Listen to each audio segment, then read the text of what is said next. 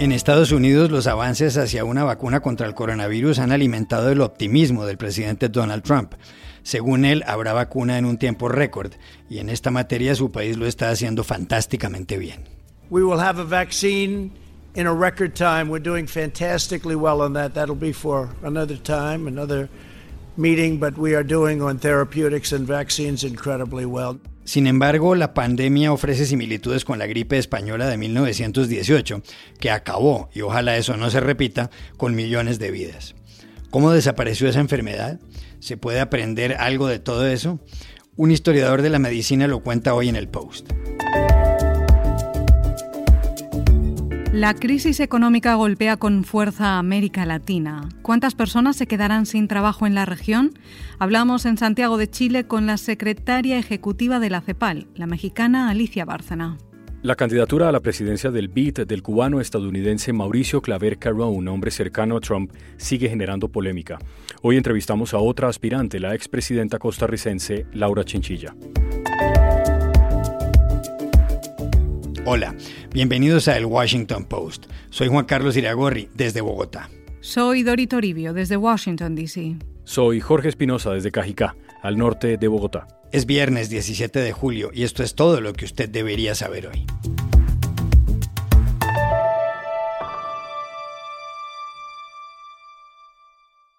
Más allá de la pérdida de vidas y de tantos contagios, las consecuencias económicas de la pandemia de coronavirus en América Latina son devastadoras. Este año el Producto Interno Bruto de la región caerá un 9,1%, según ha estimado la Comisión Económica para América Latina y el Caribe, la CEPAL. ¿Cuántas personas van a perder su trabajo? Se lo preguntamos en Santiago de Chile a la secretaria ejecutiva del organismo, la mexicana Alicia Bárcena.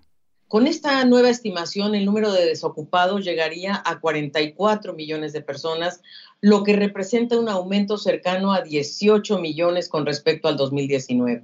Son cifras significativamente mayores a las que sucedieron, ocurrieron en la, en la crisis de 2008-2009. Y, la verdad es que uno de los temas que más preocupa es la elevada tasa de informalidad laboral de la región.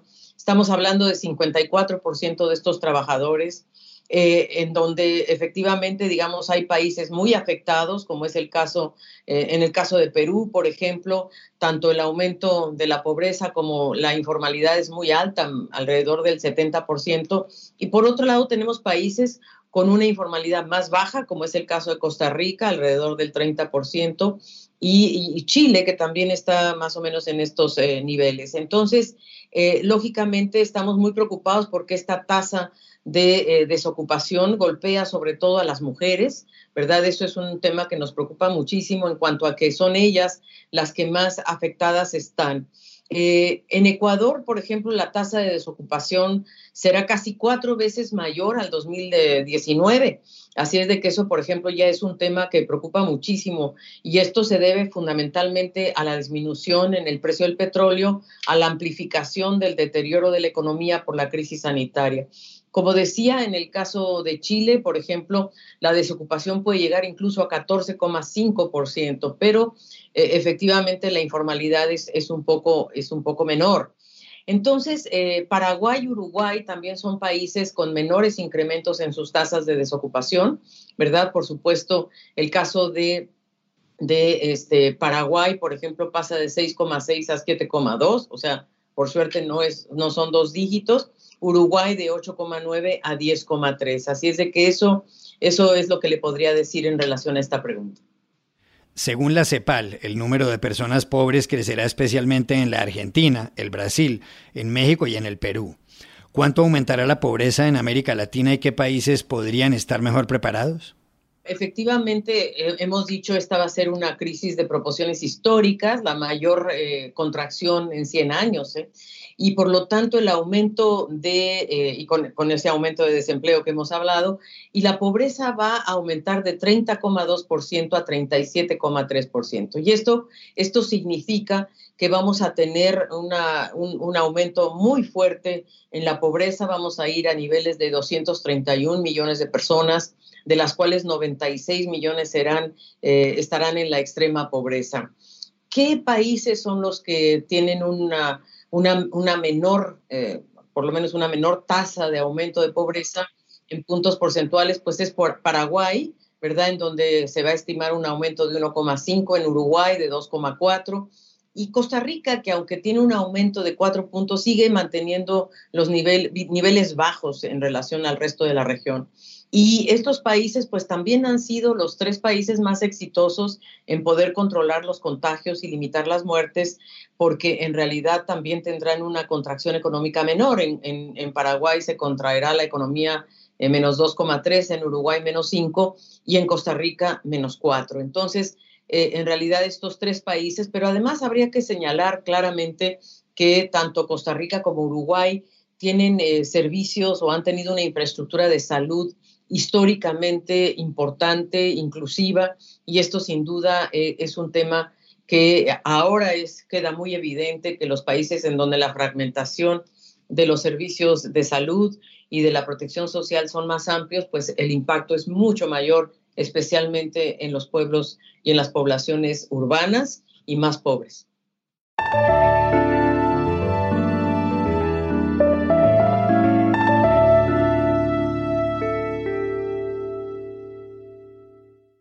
Con casi 590.000 muertos a nivel global y 13,6 millones de personas contagiadas, todo el mundo se pregunta cómo se podrá acabar con el coronavirus. Esta semana se anunció en Estados Unidos que el proyecto de vacuna de la firma Moderna, apoyado por el Instituto Nacional de Enfermedades Alérgicas e Infecciosas, entrará el 27 de julio en la segunda fase de pruebas.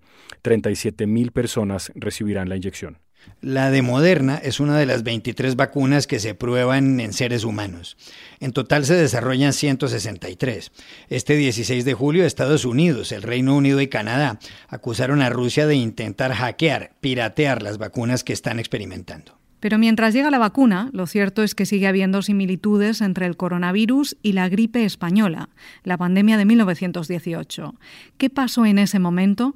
Consultamos al director del Museo de la Medicina de la Universidad del País Vasco, Antón Ercoreca. Seguramente vendría desde China, aunque muchos investigadores consideran que apareció en los campos militares americanos en los primeros meses de 1918 y que a través de los americanos, de los soldados americanos, se difundía a Europa. De una manera o de otra, el virus eh, a partir del mes de marzo, abril, se estaba difundiendo ya por eh, América y por Europa. En Madrid eh, hubo un episodio muy potente que fue el que le dio el nombre de gripe española entre mayo y junio del año 18. En este episodio murieron del 1 al 1,7 eh, fallecidos por cada mil habitantes de Madrid, dejando inmunizada, por cierto, una parte importante de la población de la ciudad. Y al final de, este, de esta primavera, hacia el mes de julio, prácticamente el, el H1N1, o sea, el virus que había sido el responsable de esta primera onda, dejó de circular. De forma que fue una gran sorpresa que a finales de agosto empezaran a aparecer casos muy graves, mucho más graves que la primera onda en algunos puntos de África Occidental, en convoys que circulaban por el eh, eh, Atlántico y sobre todo ya a partir de la primera, segunda semana de septiembre apareció simultáneamente en Europa, en América y en Asia. Además, le preguntamos al profesor Antón Ercoreca cómo fue ese rebrote de la gripe española en 1918 y cómo se acabó esa enfermedad con unas tasas de mortalidad a partir de ese momento, entre septiembre, octubre y noviembre, que fueron como 10, 12 veces más graves que las de la primera onda. Eh, de los 40 a 50 millones que fallecieron por gripe española, se calcula que unos 40 como mínimo fallecieron en otoño. O sea, esta segunda onda, eh, incluso si se repitiera con, con algún virus actual como el coronavirus, hay que pensar que va a ser muchísimo más grave que, la primera. Para Navidades el virus había, otra vez, el virus, el H1N1, había perdido virulencia, pero entre enero y febrero volvió otra vez a aparecer una tercera onda que duró muy poquito tiempo, que no fue muy grave, que produjo una unas tasas de mortalidad bastante bajas.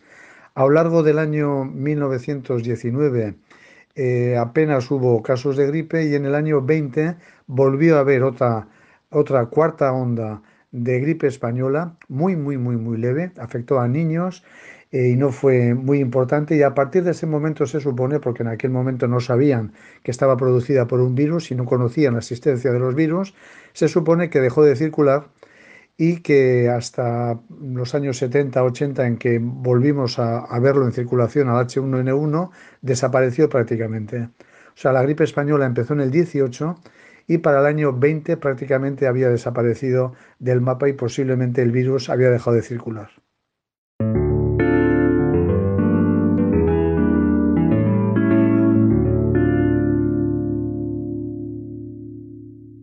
La elección del presidente del Banco Interamericano de Desarrollo, el BID, prevista para septiembre, sigue dando de qué hablar. Un candidato indudablemente fuerte es Mauricio Claver Carón, encargado de los asuntos latinoamericanos en la Casa Blanca. Lo que ocurre es que nunca en los 60 años de historia del banco había presentado a Estados Unidos una candidatura. Era una regla no escrita. Por esa razón, Iragorri, es que varios expresidentes latinoamericanos han pedido que se aplace la elección. Según ellos, sería mejor en diciembre. Algunas voces consideran además que Claver Carón puede convertirse en factor de polarización, sobre todo si dentro de tres meses Joe Biden gana los comicios presidenciales en Estados Unidos. Pero hay otra candidata para el BID, la expresidenta de Costa Rica, Laura Chinchilla. Le preguntamos a ella qué características debería tener el nuevo presidente del banco. El Banco Interamericano de Desarrollo necesitará un liderazgo a la altura de las graves circunstancias que estará enfrentando nuestra región de acuerdo al Banco Mundial. Enfrentaremos la crisis más grave de los últimos 100 años. Por lo tanto, se requerirá de un liderazgo visionario, efectivo y capaz de concertar posiciones. Eh, yo ofrezco un liderazgo con un sólido conocimiento de los problemas de la región, con una visión integral de la agenda de desarrollo capaz de comprender que es tan importante promover el dinamismo económico como también lo es la protección de los sectores más vulnerables de la población y la preservación de los balances ambientales. Ofrezco un liderazgo experimentado, eh, con capacidad ejecutiva, que ha sido capaz de tomar decisiones al más alto nivel y en situaciones de especial estrés y tensión. Finalmente, ofrezco un liderazgo capaz de convocar y de movilizar recursos y voluntades políticas que van a resultar indispensables eh, para el futuro de la institución, sin generar riesgos de crear división, confrontación y polarización entre los socios más importantes eh, de la institución.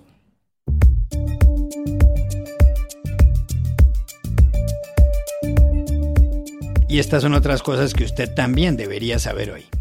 Las unidades de cuidado intensivo en Bogotá, la capital de Colombia, están a punto de colapsar. Su ocupación ronda el 90%.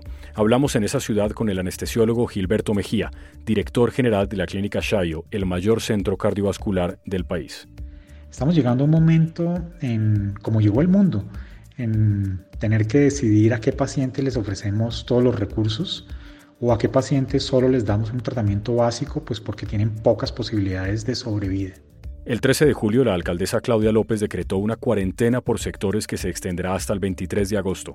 En Bogotá viven casi 8 millones de personas. El rey Felipe VI de España ha encabezado una ceremonia en recuerdo de los fallecidos de coronavirus. El acto tuvo lugar en el patio de la Armería del Palacio Real. Asistieron 400 personas, entre ellas tres expresidentes del Gobierno, altos cargos de la Unión Europea y la Organización Mundial de la Salud. El monarca habló. Ha sido difícil, muy difícil, porque a esa situación se han sumado sentimientos lógicos de temor, de miedo, por la salud de familiares y amigos, de preocupación por el, empleo, de cansancio, de abatimiento, de incertidumbre.